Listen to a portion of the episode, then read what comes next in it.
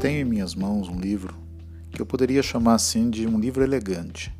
Ele não é um livro novo, já faz algum tempo, eu acho que no começo do século, para falar a verdade. O nome do autor é de um português chamado Antônio Damasio. Antônio Damasio escreveu essa obra-prima, seu nome, O Erro de Descartes. Por que, que eu chamo de uma obra-prima? Porque basicamente as pessoas começam a pensar na sua literatura para entender somente a mente. Então, olha que interessante.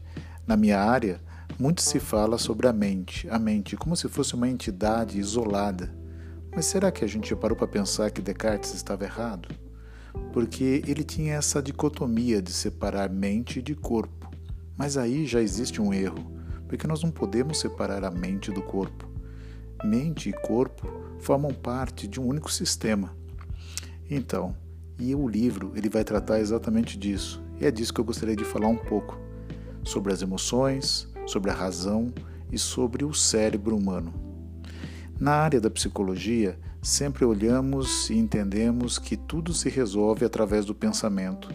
Mas o que será que está sendo aí o pensamento? Será que é a máquina cérebro? Será que o seu corpo pensa também? Lendo o livro, eu olhei lá no final e fiz uma revisão. E lá tem uma máxima interessante.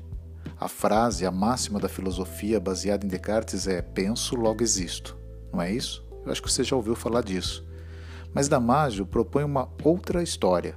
Ele diz assim: sinto, existo, logo penso.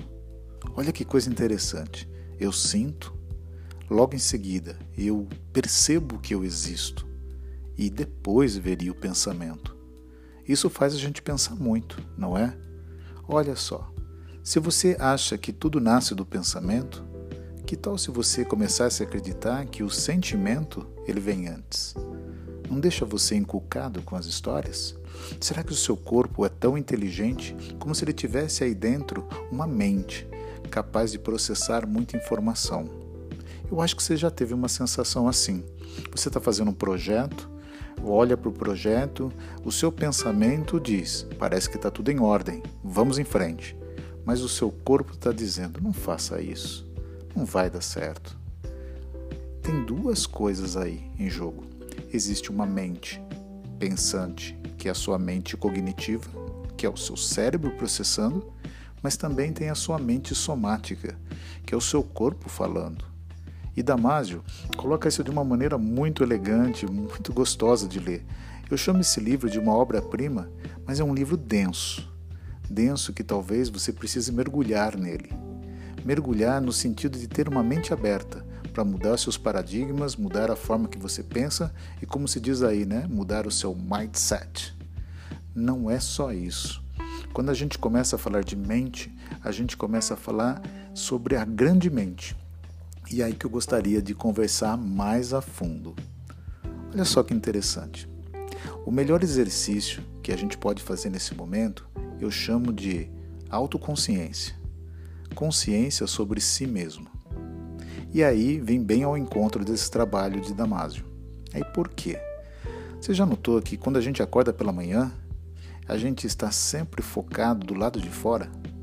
Estamos sempre focados em olhar talvez as redes sociais, talvez as notícias, o que está acontecendo lá fora, mas pouco a gente dá uma atenção para o que está acontecendo aí dentro, não é? É, eu sei. Eu sei. Eu sei que realmente damos um pouquinho menos de valor. Eu não estou falando todas as pessoas, é claro. Mas o que aconteceria se você fizesse uma observação sobre si mesmo?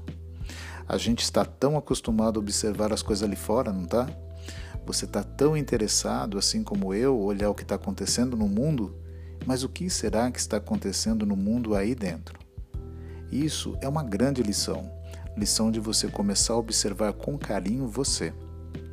Podemos sim, e vale a pena dar uma olhada no mundo que está acontecendo, mas se você começar a prestar atenção sobre o que o seu corpo está falando, sobre o que a sua mente está falando e basicamente sobre o seu eu dialogando com você, ali tem uma sabedoria incrível, muitas coisas podem estar acontecendo e talvez você não esteja nem ouvindo. Escute você mesmo, perceba você mesmo. Aí você vai começar realmente a criar algumas mudanças. Quando a gente separa corpo de mente e fala assim, o que eu penso não tem nada a ver com aquilo que eu sinto, hum, isso daí pode dar um problema ali no futuro, não é? O que você pensa tem tudo a ver com aquilo que você sente. Seus sentimentos, que estão bem aí dentro e só você sabe, pertence a você. Já notou que tem algumas coisas que você sente que você, só você poderia traduzir? Sentimento é um novo idioma. É um idioma como português, como inglês, como italiano.